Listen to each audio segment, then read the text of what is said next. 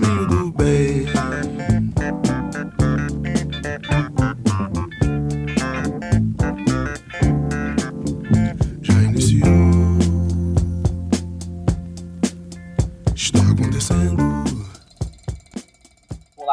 sejam bem-vindos a mais uma edição do Não Preciso Copiar, nosso podcast semanal sobre o projeto de estudos tutorados do, do Governo Estadual de Minas Gerais, a suprir a nossa necessidade de estudar na quarentena.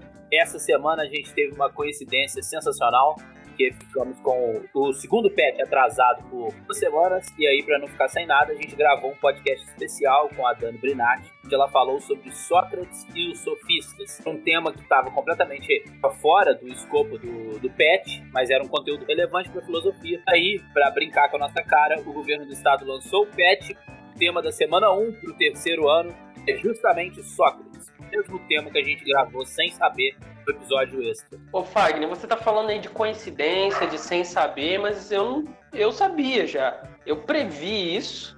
E é- isso aí só mostra a qualidade do nosso trabalho, a nossa competência e só indica um caminho para a Secretaria de Educação do Estado de Minas Gerais, que é comissionar nós três para produzir os PETs volume 3, 4, 5, quantos mais forem necessários. Foi uma boa mesmo, hein? Pô, ganhar um dinheirinho a mais. E servir a nação mineira, né? Também. Essa parte é importante. Então, aí por conta disso a gente vai, primeiro, recomendar a todos vocês, mais uma vez, que escutem o episódio onde a gente fala de Sócrates e os sofistas. Lá a gente vai apresentar uma abordagem mais ampla sobre Sócrates em geral e sobre os sofistas em especial, que não necessariamente vão estar presentes aqui nesse texto. Então, para enriquecer o conhecimento de vocês, é altamente recomendado que vocês escutem esse episódio anterior. Mas para não deixar sem nada também, para ajudar nos estudos, a gente vai gravar uma leitura comentada agora desse texto que está aqui no PET, onde a gente vai se aprofundar um pouco mais nos conceitos que o próprio PET pede para a gente fazer. E acho que ajuda também vocês a responderem as perguntas aí do, das atividades para essa semana. É isso mesmo. Vamos que vamos.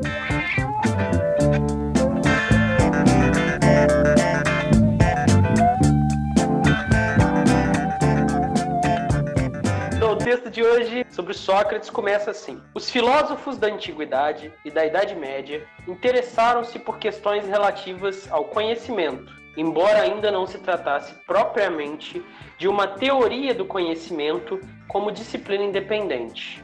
Com exceção dos céticos, esses filósofos não colocaram em dúvida a capacidade humana de conhecer. Eles explicavam como conhecemos.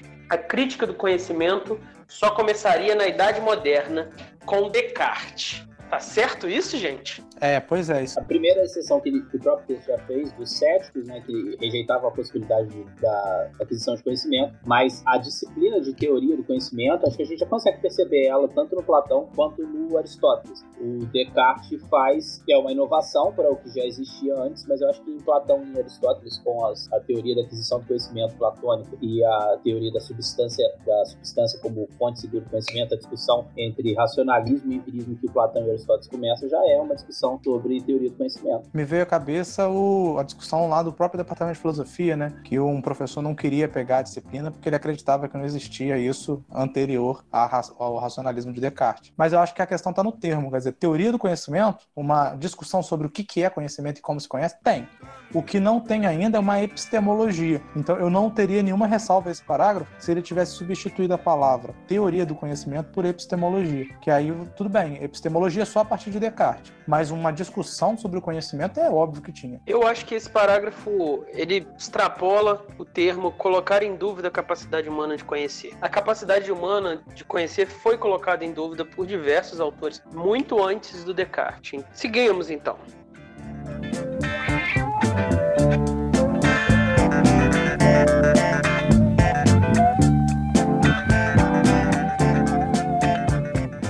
Sócrates, de 470 a.C. a 399, nada deixou escrito. Dessa vez não tem mais aqueles textos de Sócrates, Rodrigo, que apareceram naquele outro pet. Sumiram com eles aqui. Pois é, isso já diz pra gente que ele não, só não foi escrito pela mesma pessoa. Ou o autor ouviu o nosso podcast né, e decidiu se corrigir. Pode ser. Se o autor for aluno do Fagner, com certeza. Suas ideias foram divulgadas por Xenofonte e Platão, dois de seus discípulos. Nos diálogos de Platão, Sócrates sempre figura como o principal interlocutor. Já o comediógrafo Aristófanes o ridiculariza ao incluí-lo entre os sofistas. Essa comédia que ele está falando aqui nesse parágrafo chama As Nuvens. Um cara que está endividado quer contratar um dos sofistas para poder convencer os seus credores de que ele não deve nada. E aí o sofista justamente que ele vai contratar para ensinar ele é o Sócrates. E no final, o Sócrates ensina ele e aí vai cobrar ele, né, pelas aulas, e o cara tenta convencer o Sócrates que ele não deve nada ao Sócrates. Ou eu acho que é isso mais ou menos, porque faz uns quatro anos que eu li essa, essa peça aí na aula do Fábio. Abraço, Fábio.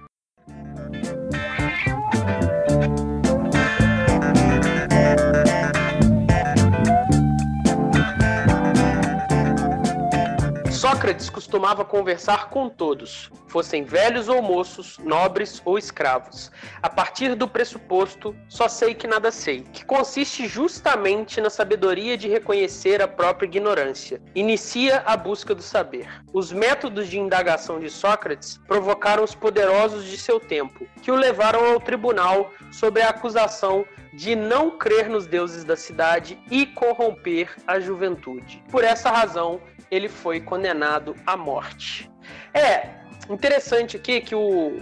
Eu acho que foi até o Xenofante que ele citou, foi até o oráculo de Delfos para poder descobrir quem era o homem mais sábio de toda a Grécia para ter esse sujeito como seu mestre. E o, o oráculo de Delfos, que se comunicava com Apolo, que portanto só falaria a verdade, teria dito que foi o Sócrates, que era o Sócrates. Então, quando o Xenofante chega para o Sócrates com essa ideia, o Sócrates fica meio assim: como assim eu sou o homem mais sábio de toda a Grécia? E aí ele tem que descobrir, porque ele não se vê como o homem mais sábio de toda a Grécia, mas se o Deus disse isso, né? Se Apolo disse isso, tem que ser verdade. Então ele começa a conversar com as pessoas e literalmente ele conversa com todo mundo: escravos, padres, generais, comerciantes. E no final das suas investigações, ele teria chegado a essa conclusão aí: só sei que nada sei. E o que, que isso significa? Significa que de todas as pessoas que ele conversou, ele é de fato mais sábio que elas, não porque ele sabe mais do que elas, mas porque ele está ciente da sua ignorância. Nesse sentido, a verdadeira ignorância, a verdadeira, entre aspas, burrice, não é não saber. Se você parar para pensar, a todo momento, todos nós somos burros em muitas coisas, somos ignorantes em muitas coisas. Os alunos sentados na carteira, o aluno que nunca pôde estudar, o professor que é de uma matéria só não é das outras porque o conhecimento ele não é uma coisa dada, ele é uma coisa que você cada vez pode sempre ter mais. Então, o verdadeiro ignorante não é quem não sabe, porque todo mundo não sabe. O verdadeiro ignorante é aquele que não tem a humildade de reconhecer os limites daquilo que ele sabe e, portanto, cego dessa vaidade, não se abre para o diálogo, não se abre para a discussão, não se abre para o inquérito, para a pesquisa e, portanto, para de aprender, para de tentar buscar. Perfeito. O que o Pedro está mostrando é justamente o primeiro, o primeiro passo para Sócrates é você reconhecer o que você desconhece. Quer dizer, como que você vai procurar uma resposta se você julga já tê-la e nunca coloca ela em questão? Então, esse que é o ponto central que está sendo colocado aqui. Eu não sei o que vocês acham, a gente podia falar um pouquinho ele, ele já cita aqui o, a condenação de Sócrates. Será que valeria a pena falar um pouquinho do, da apologia? Acho que sim, eu acho que é uma leitura que é bastante prazerosa e dá pra gente recomendar ela. A primeira acusação não acreditava nos deuses da cidade e não acreditava nos deuses. E a segunda acusação é que ele estava introduzindo novos deuses. Não, sim, mas aqui no texto tá não acreditar nos deuses da cidade. Assim, é. Entendeu? O texto tá falando só dos deuses da cidade. E, e também ele usa aquele outro argumento, né, que ele diz que tem um demônio que conta para ele qual é a missão dele, que a missão dele era essa, de sair pesquisando e mostrando que, que as pessoas não conheciam o que julgavam conhecer. E Só um esclarecimento para as pessoas da paróquia do, do, do Fagner. Eu gostaria de esclarecer, mas aparentemente eu fui atravessado. Ah, desculpa. Então esclarece aí. Vai lá. Não, não! Chega gritando assim quando a pessoa tá falando, que é ótimo. Você chegou falando demônio. O homem que quer esclarecer isso e não gerar polêmica, ele chega falando: olha, demônio. Não é bem demônio, é daimon. Que do grego antigo. Depois que eu acabasse de falar, ia ter isso. Mas vamos lá, vai. Usa o seu grego, sabe por quê? Você fez um, cinco anos disso, você tem que usar em algum momento. Se o ouvinte parou de ouvir nesse momento, porque ele é da paróquia do Fagner, programa que mexe com o demônio, não vou ouvir. Arrancou o fone, foi embora. E agora? Perdemos um ouvinte. Dos nossos 777 ouvintes no último relatório, agora a gente tem 776. É isso que você está produzindo. Evasão escolar. Tudo bem, então começa com a definição do grego. Não, agora eu não quero mais participar dessa definição. Não. Tô desgostoso. Então vai, vai ficar sem definição. Não, não dá, pô. Eu, eu vou até mudar de demônio pra Não capeta. é, não. O, o, a palavra demônio, isso aí é muito mal visto, né, hoje em dia, né? Porque é ligado justamente ao, ao capiroto, aí, como bem disse o Rodrigo. Só que na religião grega existia essa ideia de reencarnação, de consultar os seus ancestrais. Se vocês lerem mistos, mitos, mistos, se vocês consumirem mistos quentes gregos, se vocês lerem mitos gregos, vocês vão ver que vão se consultar reis mortos, é, antigos heróis e tal, porque existia esse intercâmbio com os espíritos. E aí a palavra que designa esses espíritos são justamente a palavra daimon. Como o cristianismo depois ele vai se espalhar pela Grécia, né, pelo mundo grego, se vocês já procuraram saber, o evangelho todo, o Novo Testamento todo é escrito em grego, eles tinham uma má visão desses oráculos, né, dessas conversas com os espíritos, e eles botaram isso em xeque e acabou virando um termo ruim, né? Um termo mal. Mas para o Sócrates é o mesmo que, por exemplo, hoje fazem espíritas quando eles consultam esses espíritos que são assim um intermediário é, mais próximo, assim, ligado à, vida. O caminho do bem.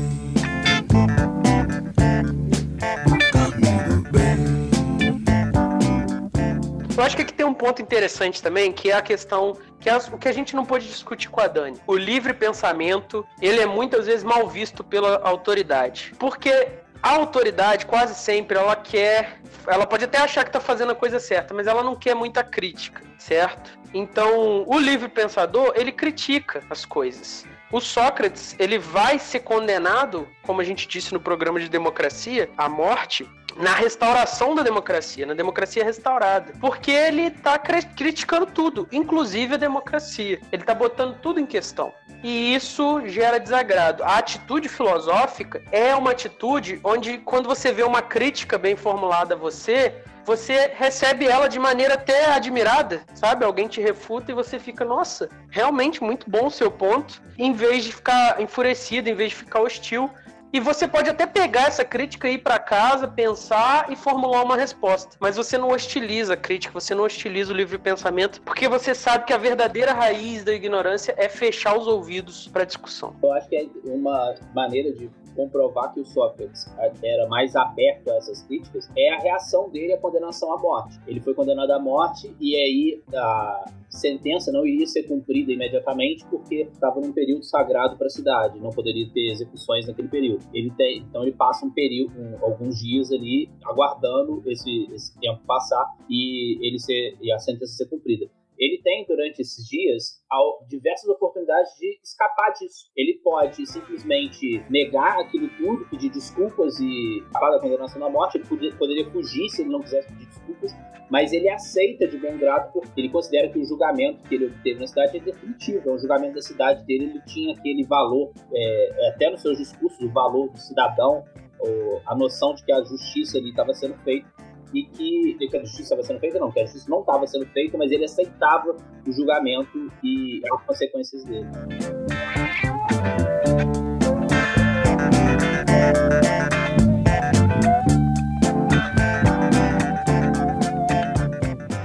Qual é, porém, o perigo de seu método?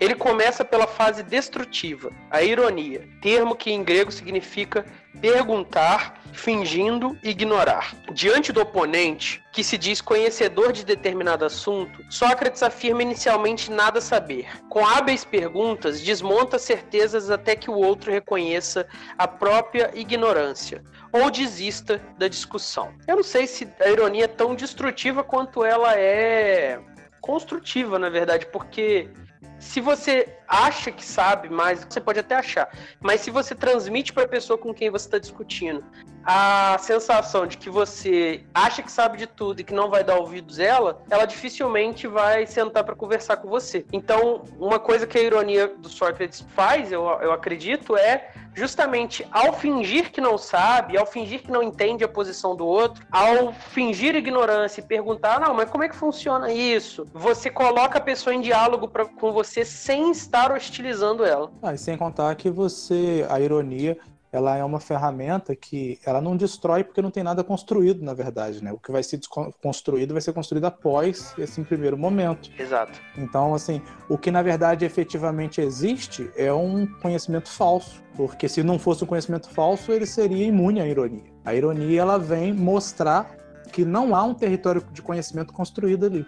Então, assim, ela não ela, se ela destrói algo, ela destrói uma crença falsa. Ela coloca em evidência algo que é falso e que estava sendo julgado verdadeiro. Perfeito. Pensando na estrutura lógica do, dos argumentos que são apresentados pelos interlocutores do Sócrates, eles, o Sócrates já sabe como boa parte do que o argumento final representa, mas ele usa da ironia para revelar uma série de premissas ocultas que muitas vezes a pessoa que está discutindo com ele não tinha refletido que aquele pensamento tinha uma premissa oculta embutida ali. Então, quando ele vai fazendo as perguntas dele habilmente, ele vai revelando para a pessoa uma série de premissas que quem acredita naquele, naquele fato específico tem que assumir como verdadeiras.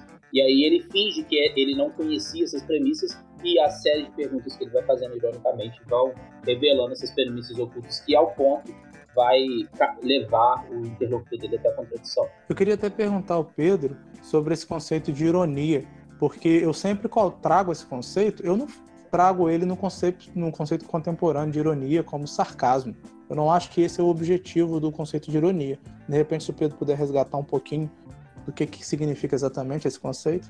Eu acho que é no sentido de, de fingir, tá ligado? É, eu acho que é, é, exatamente isso que o texto colocou aí, de fingir e ignorar. Ele finge que não sabe que aquela pessoa tem aquela.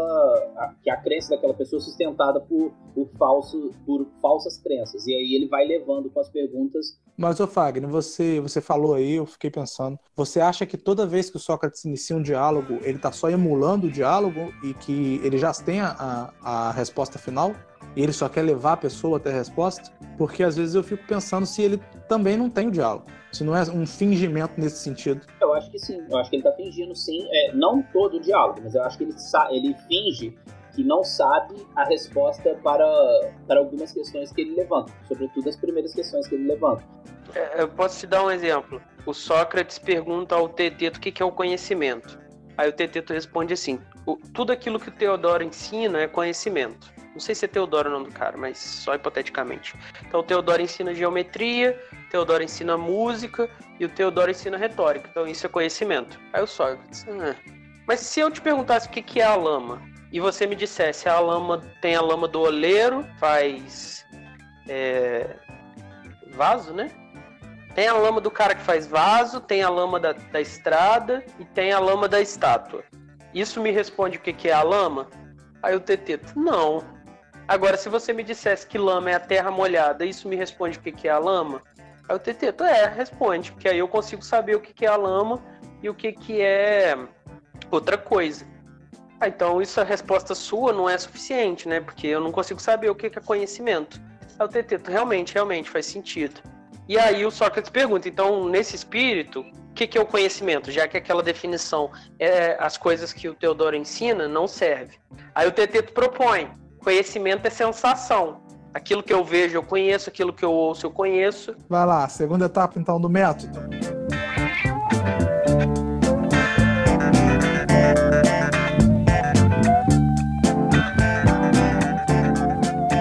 A segunda etapa do método, a maêutica, em grego, parto, foi assim denominada em homenagem à sua mãe, que era parteira.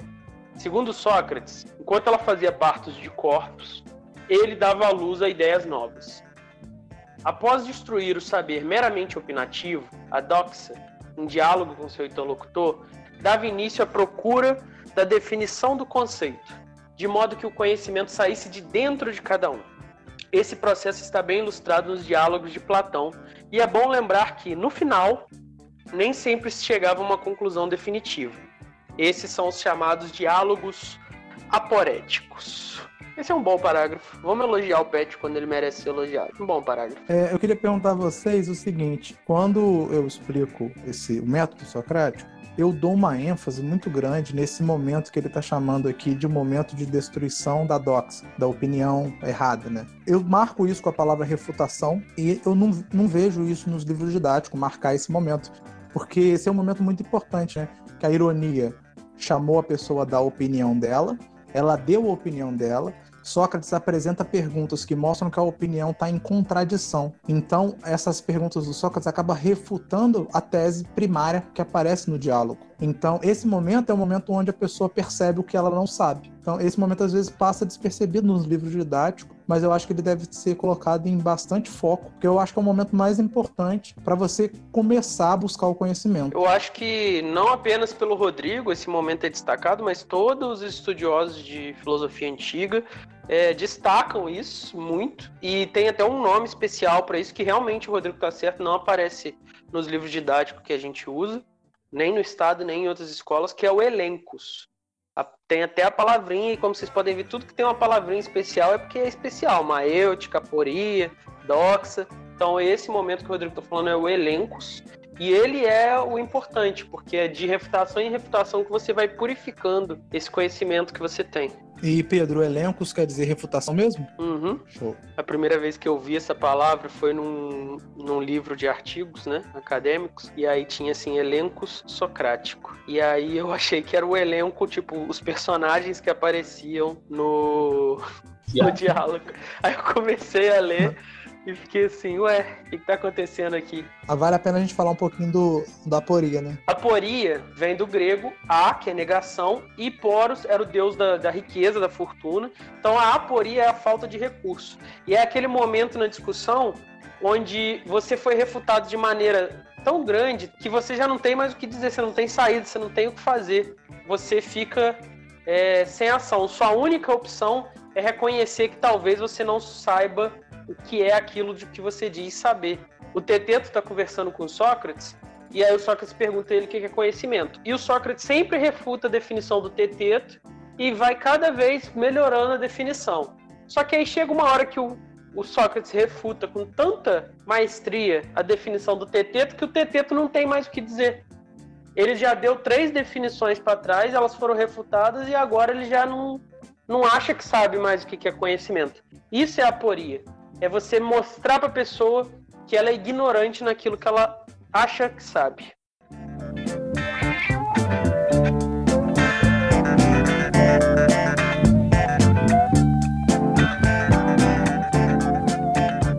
Nas conversas, Sócrates privilegia as questões morais.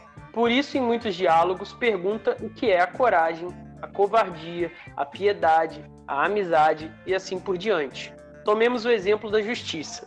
Após serem enumeradas as diversas expressões de justiça, Sócrates quer saber o que é a justiça em si, o universal que a representa. Desse modo, a filosofia nascente precisa inventar palavras novas ou usar as do cotidiano, dando-lhe sentidos diferentes.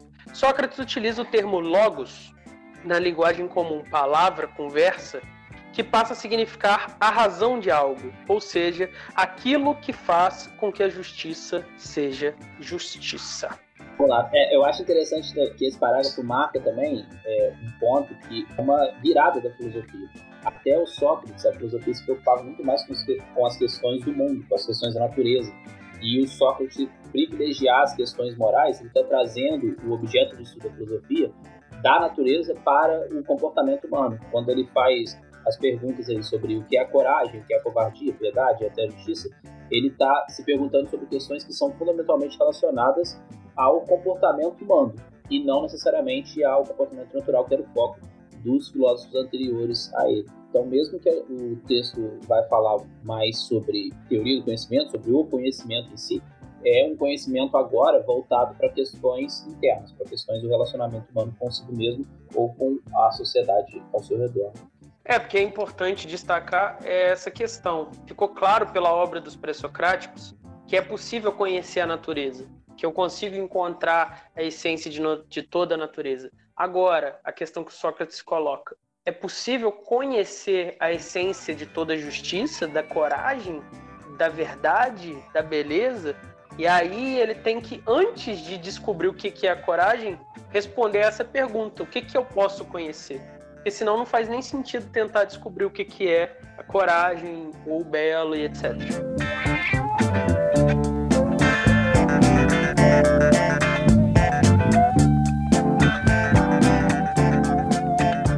Último parágrafo, no diálogo Lax, ou do valor, os generais Lax e Nícias são convidados a discorrer sobre a importância do ensino de esgrima na formação dos jovens. Sócrates reorienta a discussão ao indagar a respeito de conceitos que antecedem essa discussão, ou seja, o que se entende por educação e, em seguida, sobre o que é a virtude. E se é possível ensinar essa virtude, eu adicionaria aqui. Dentre as virtudes, Sócrates escolhe uma delas e indaga: o que é a coragem? Lax acha fácil responder: aquele que enfrenta o inimigo e não foge do campo de batalha é o homem corajoso. Sócrates dá exemplos de guerreiros cuja tática consiste em recuar e forçar o inimigo a uma posição desvantajosa, mas nem por isso deixam de ser corajosos. Cita outros tipos de coragem que ultrapassam os atos de guerra, como a coragem dos marinheiros, dos que enfrentam a doença ou os perigos da política, e dos que resistem aos impulsos das paixões. Enfim, o que Sócrates procura não são exemplos de casos corajosos, mas o conceito de coragem. E eu adicionarei aqui um ótimo também que quando o cara define o que, que é coragem como enfrentar o inimigo na batalha, Sócrates pergunta para ele: tá, mas um homem sozinho com a espada, enfrentando mil homens armados, ele é corajoso? E aí o Lax fala: não, ele é um idiota. Ah, então coragem é ser idiota? E aí ele ficava com o argumento do cara. Então, esse é o exemplo da pergunta irônica, né? Quando o Sócrates fala assim, então coragem é ser idiota, o Sócrates sabe que coragem não é ser idiota. Então não é uma pergunta de, uh, fruto de uma dúvida sincera. Mas é uma pergunta que ele está agora. Ele quer que o outro reconheça. E é uma, uma característica que está aqui que eu acho que vale a pena a gente ressaltar é que ele pega, ele está querendo saber o conceito de coragem em si, mas a partir da definição do interlocutor dele, ele acha um caso isolado, um exemplo que detona o conceito, que é, por exemplo, esse que o Pedro citou, ou aquele de corajoso é nunca recuar diante do inimigo. Tudo bem, mas e se recuar for colocar você numa posição estratégica positiva que faça você vencer a guerra? Quer dizer, recuar para vencer a guerra também não é um ato de coragem? É, veja, ele acha um caso que vai conflituosamente com a definição dada antes. E esse é o momento que a refutação acontece. O caminho do bem. O caminho do bem. Pessoal, obrigado. Mais uma semana. Na semana que vem a gente volta com outro conteúdo do PET.